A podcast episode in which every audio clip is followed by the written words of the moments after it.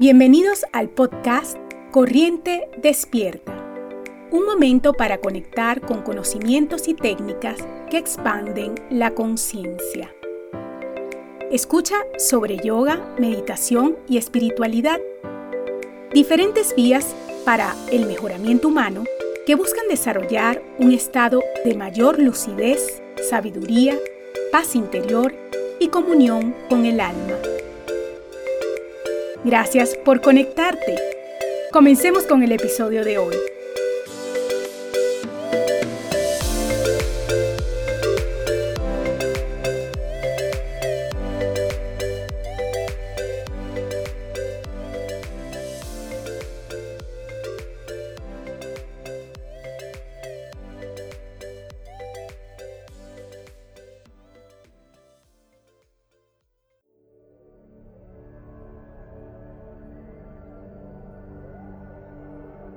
Hola, por acá les habla Iskra. Bienvenidos todos al tercer episodio de Corriente Despierta. En este episodio les hablaré acerca de las diferentes vías, escuelas o estilos de yoga que podrán encontrar en los libros, en el internet o en centros y estudios de yoga ubicados en las ciudades o los pueblos en los que vivimos. Intentaré abarcar desde los yogas más clásicos o tradicionales hasta los más contemporáneos. Pero, como esto requiere de un tiempo mayor a la duración máxima que he definido para este podcast, he optado por dividir este episodio en dos partes. Así que hoy veremos una primera parte y en el siguiente episodio seguiremos hablando sobre el tema.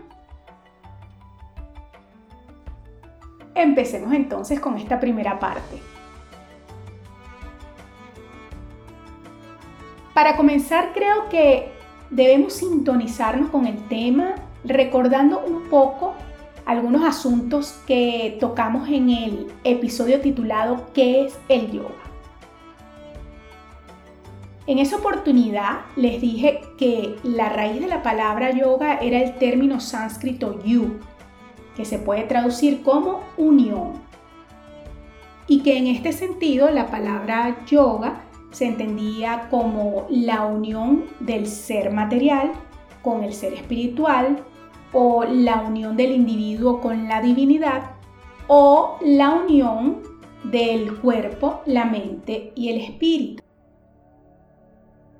Y fíjense que en este caso la palabra yoga se utiliza para hacer referencia a un estado que se quiere alcanzar, un estado de unión. También les comenté que la palabra yug era la misma raíz de la palabra yugo, ese artefacto que se utiliza para arar la tierra, donde se unen dos bueyes y en, ese mismo artefacto hay conectado un dispositivo que rastrea o ara la tierra. Eso se llama, o por lo general se le dice, arado con bueyes. Digamos que es una de las técnicas más antiguas que se ha utilizado para preparar el suelo eh, y después sembrarlo, ¿no? Bueno, dentro de ese marco de ideas, la palabra yoga también nos sugiere que es un proceso que lleva implícito la preparación de algo a través del uso de medios o herramientas que finalmente nos van a llevar a alcanzar un objetivo, el objetivo de la unión que hemos venido hablando. Y esta última idea que asimila el yoga a una herramienta o técnica para la preparación del suelo que se va a sembrar, para mí es fundamental para quienes estudiamos y practicamos yoga, porque nos ayuda a entender que cada una de las prácticas que se nos proponen dentro del yoga son un medio y no un fin en sí mismas. Fíjense que en este caso, a diferencia del anterior, en donde decíamos que el yoga era un estado que se quería alcanzar, Dentro de esta segunda perspectiva, el yoga es un conjunto de técnicas, un conjunto de técnicas o prácticas a través de las cuales podemos alcanzar ese objetivo del que venimos hablando, la unión del ser material con la divinidad, por ejemplo.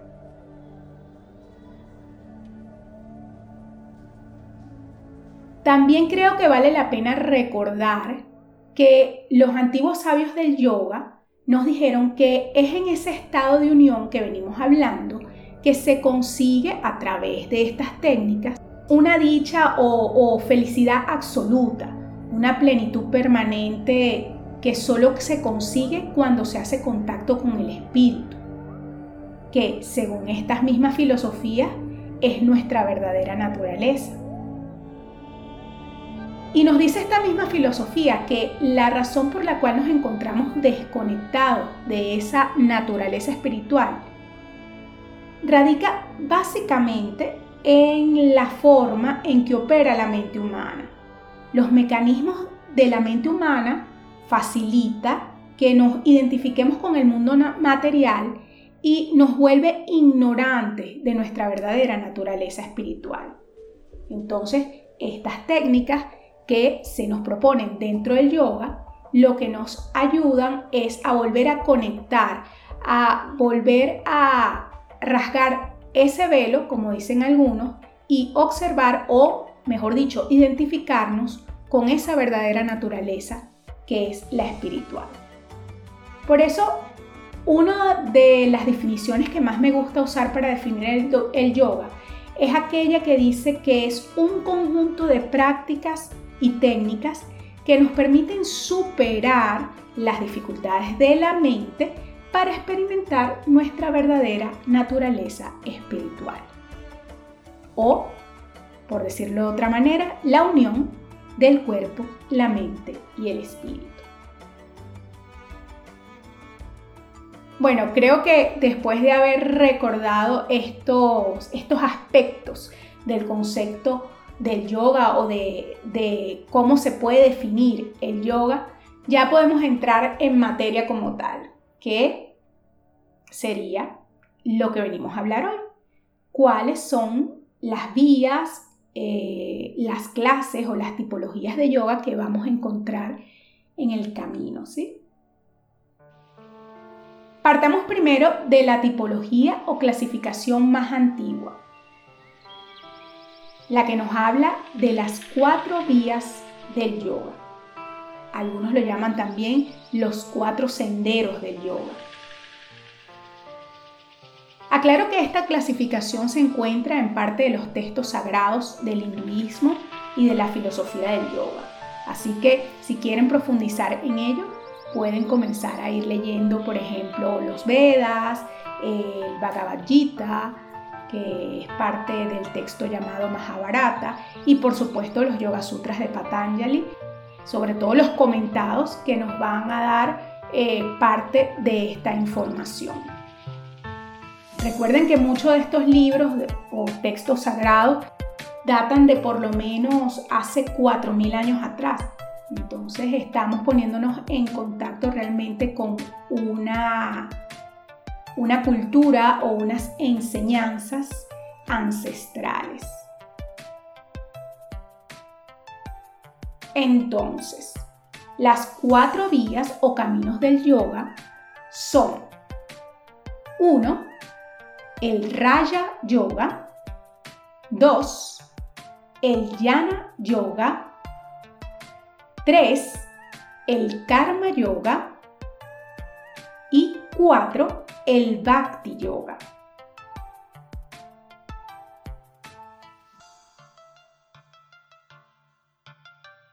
Estas cuatro vías del yoga tienen el mismo objetivo, recuerden, pero digamos que las técnicas o estrategias que emplean para conseguir ese objetivo son distintas.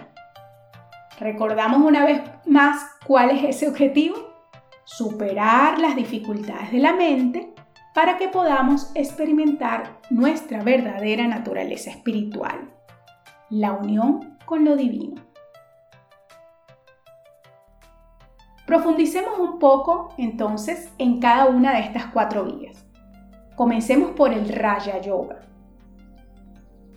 Raya se puede traducir del sánscrito como real, algo que tiene que ver con los reyes o con la realeza, o algo que tiene la jerarquía más alta. Existen diversas teorías de por qué se utilizó el calificativo real para nombrar a este conjunto de técnicas. Algunos dicen que fue porque esta vía se consideró en algún momento la mejor de todas, la vía suprema. Y hay otros que comentan que fue nombrada así porque era el camino que transitaban los reyes cuando se entregaban al desarrollo espiritual. En todo caso, lo que caracteriza a esta vía es que sus técnicas fueron concebidas para conocer, controlar y trascender la mente y es por eso que también se ha llamado el yoga mental. Y en otros casos se, refieren a él como el yoga de la meditación. Y esto es porque la meditación es la práctica eh, por excelencia que nos ayuda a conocer, controlar y trascender la mente. Esta vía propone como estrategia el aquietamiento de la mente la restricción de las fluctuaciones mentales. ¿Qué son las fluctuaciones mentales? Bueno, no son otra cosa que los pensamientos, los recuerdos, las ideas, los juicios, eh, las percepciones, inclusive los sueños que tenemos cuando estamos durmiendo y bueno, toda aquella actividad que se da eh, a nivel mental. Esta vía del Raya Yoga para el aquietamiento de la mente nos receta diversas prácticas, todas dirigidas al perfeccionamiento de la meditación. El Raya Yoga por excelencia, por ejemplo, es el Ashtanga Yoga. El Ashtanga Yoga que sistematiza el sabio Patanjali en su texto de los Yoga Sutras. Allí él prescribe ocho pasos o técnicas que nos llevan precisamente a la restricción de la actividad mental. ¿Para qué? Para conseguir la unión con la divinidad. Sin embargo, sentarse a meditar de forma efectiva, sin un cuerpo y una mente saludables y controlados a voluntad, es realmente difícil para la mayoría. Y es por ello que esta senda contempla prácticas preparatorias y es aquí donde aparecen las técnicas más conocidas como las posturas, que en sánscrito se llaman asanas, los ejercicios para el control respiratorio y de la energía, que se les llama pranayama, la introspección, eh, la concentración y por supuesto la meditación. Aparte, en el Ashtanga Yoga, todo esto va acompañado de un marco ético, que son lo que se conoce como los llamas y ni llamas.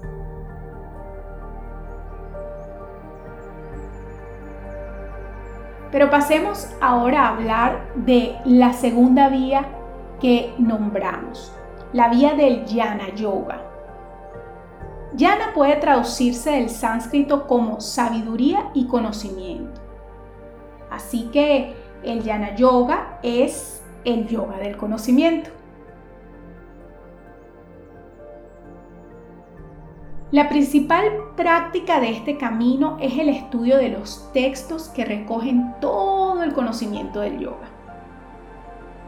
El practicante de Jnana Yoga se entrega por completo al estudio, la reflexión y la meditación sobre todas esas enseñanzas, leyendo una y otra vez hasta experimentar la conexión con esas enseñanzas y en definitiva con Dios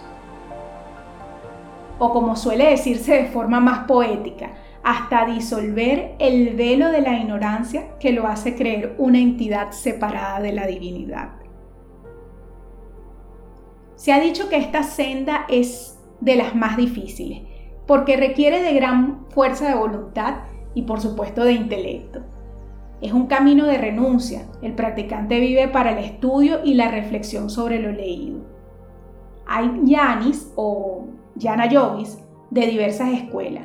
pero en todo caso son aquellos que se quedan en los monasterios o en los ashram metidos por muchas horas en los libros. En definitiva son los intelectuales. Pasemos a hablar ahora del karma yoga, la tercera vía, de la que nos habla esta clasificación o tipología clásica del yoga. Karma se traduce del sánscrito como acción. También puede significar servicio. Así que el karma yoga es el yoga de la acción o del servicio.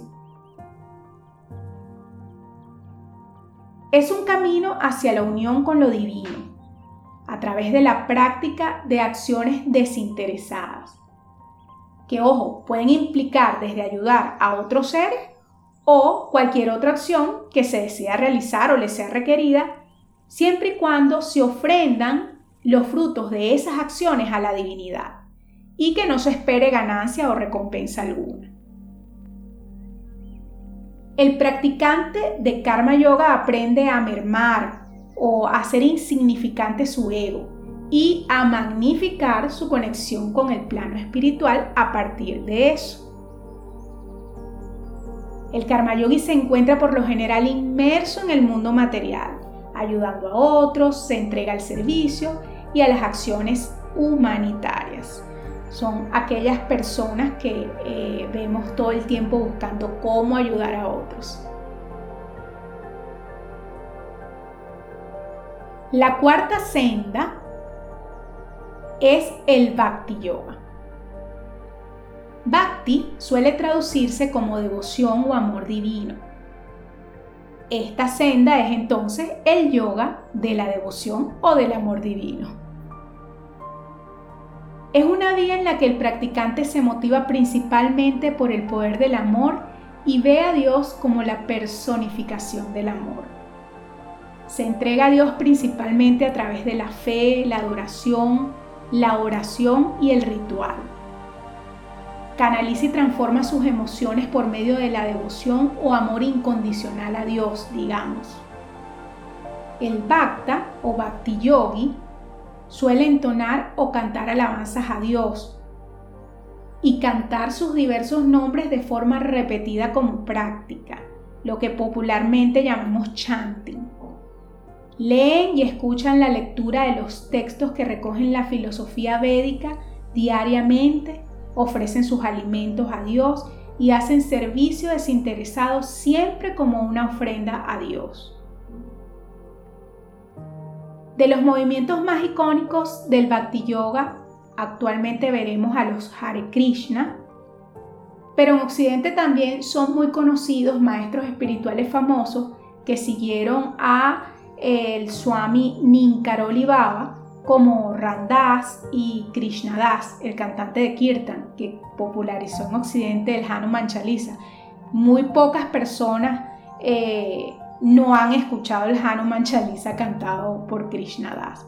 Realmente es bien popular en Occidente. Pero bueno, fíjense que la distinción entre estas cuatro vías de cierta manera obedecen a las diferentes tendencias o temperamentos humanos que podemos conseguir o a los tipos de personalidades.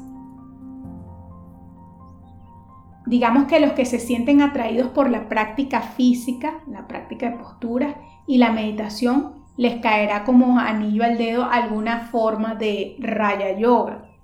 O los filósofos e intelectuales le llamará la atención el yana yoga.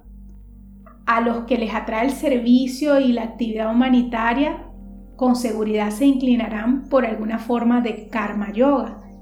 Y a los emotivos, los amorosos, a los dados al ritual y a las alabanzas, les atraerá el bhakti yoga.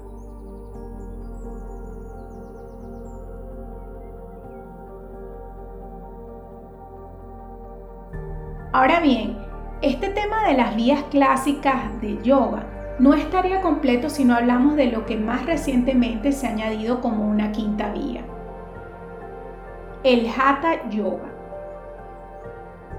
Cuando digo más recientemente, estoy hablando de, la Edad Media para acá. Hatha se puede traducir del sánscrito como forzado, así que pudiera decirse que el Hatha Yoga es el yoga forzado. Hay algunos que explican que es la combinación de dos palabras, la palabra ha y la palabra ta, en donde ha significa sol y ta significa luna. Pero ojo, no es en sánscrito, sino en algún otro idioma de los numerosos que se manejan en la India. En todo caso, se sugiere que el Hatha Yoga es una vía que encausa al practicante de manera forzada al objetivo del yoga. Los textos en que se fundamenta el Hatha Yoga hacen énfasis en la descripción y explicación de las técnicas de postura, las asanas, del control respiratorio, pranayamas y bandas, de limpieza y depuración, lo que se ha llamado crillas, y por supuesto de concentración y meditación.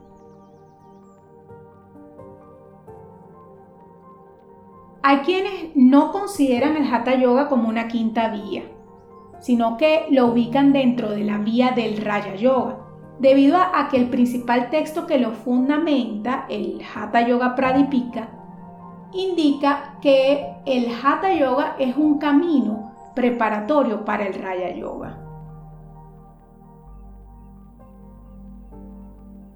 Para ir concluyendo, les diré que hoy en día podemos encontrar un gran número de escuelas y estilos de yoga. Las hay de corte tradicional, que se podrían ubicar dentro de alguna de estas vías clásicas, pero también hay muchos otros estilos, sobre todo los más modernos, que tienden a tomar de una y otra vía para hacer su propia aproximación. Asimismo, debemos decir que la mayoría de, digamos, de los métodos o escuelas que conocemos en Occidente están grandemente influenciados por lo que es el Hatha Yoga. ¿Por qué? Porque eh, nuestras escuelas o los métodos que se han popularizado aquí en este lado del globo terráqueo son métodos en donde se enfatiza eh, la práctica de posturas, la práctica de asanas. Y esto viene del Hatha Yoga de la Edad Media. El Hatha Yoga de la Edad Media es cuando se tiene certeza o por lo menos se deja escrito realmente cómo se realizaban estas asanas.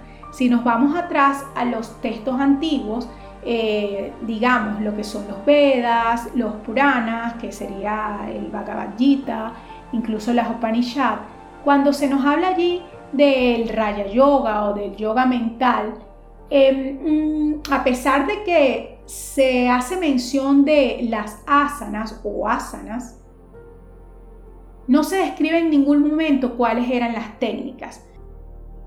A lo sumo, lo que eran las posiciones sentadas para meditar, como Siddhasana, Padmasana, entre otras, ¿no? Pero todo ese gran repertorio de posturas que vemos hoy día se describen y de alguna manera se dan a conocer es a partir del Hatha Yoga de la Edad Media hasta nuestros días. Entonces, eso es un punto bien interesante y que nos ayuda a entender por qué el yoga que conocemos hoy es tan postural, digamos. De todas maneras, no debemos olvidar que todos estos caminos apuntan a un mismo objetivo según el enfoque de cada uno de ellos, ese objetivo puede definirse de diferentes maneras.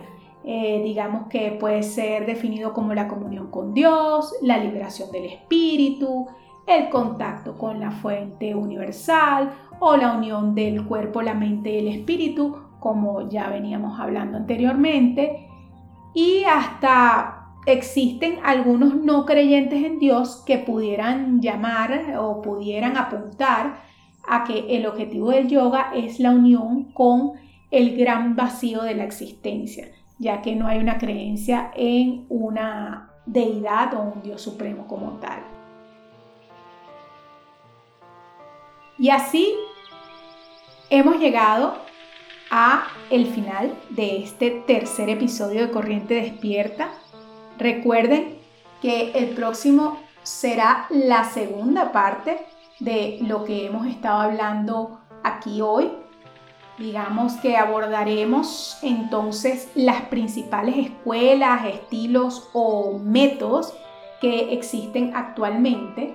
Y esto va a ser eh, bien interesante para muchos porque sé que es bien confuso a la hora de escoger o decidir qué tipo o estilo de yoga practicar hoy día, ya que eh, son muchas las ofertas que vamos a encontrar en el camino.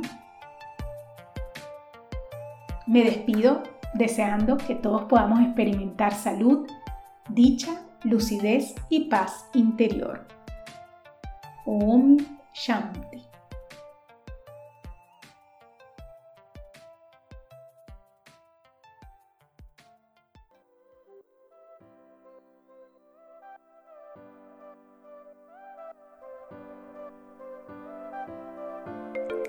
Gracias por escuchar Corriente Despierta.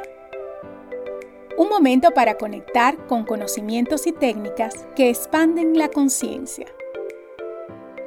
No olvides suscribirte a este podcast para que no te pierdas ninguno de sus episodios. Recuerda que si quieres estudiar conmigo de forma continua, puedes unirte a nuestra comunidad en Patreon a través de la dirección patreon.com barra slash yoga Aquí es donde funciona nuestro centro de estudio virtual, en el que podrás disfrutar sin límite de todos mis cursos en línea, podcasts, videos y en vivos que serán exclusivos para los miembros de esta plataforma. Todo en un solo sitio. Con tu participación y aporte a través de este canal, estarás ayudando a mi equipo y a mí para que continuemos creando cada vez más y mejor contenido para muchos. También te invito a visitar mi sitio web yogaiskra.com, en donde encontrarás toda la información sobre mis cursos en línea, los enlaces a mi blog y a mis redes sociales. Recuerda, podemos mejorar y ayudar.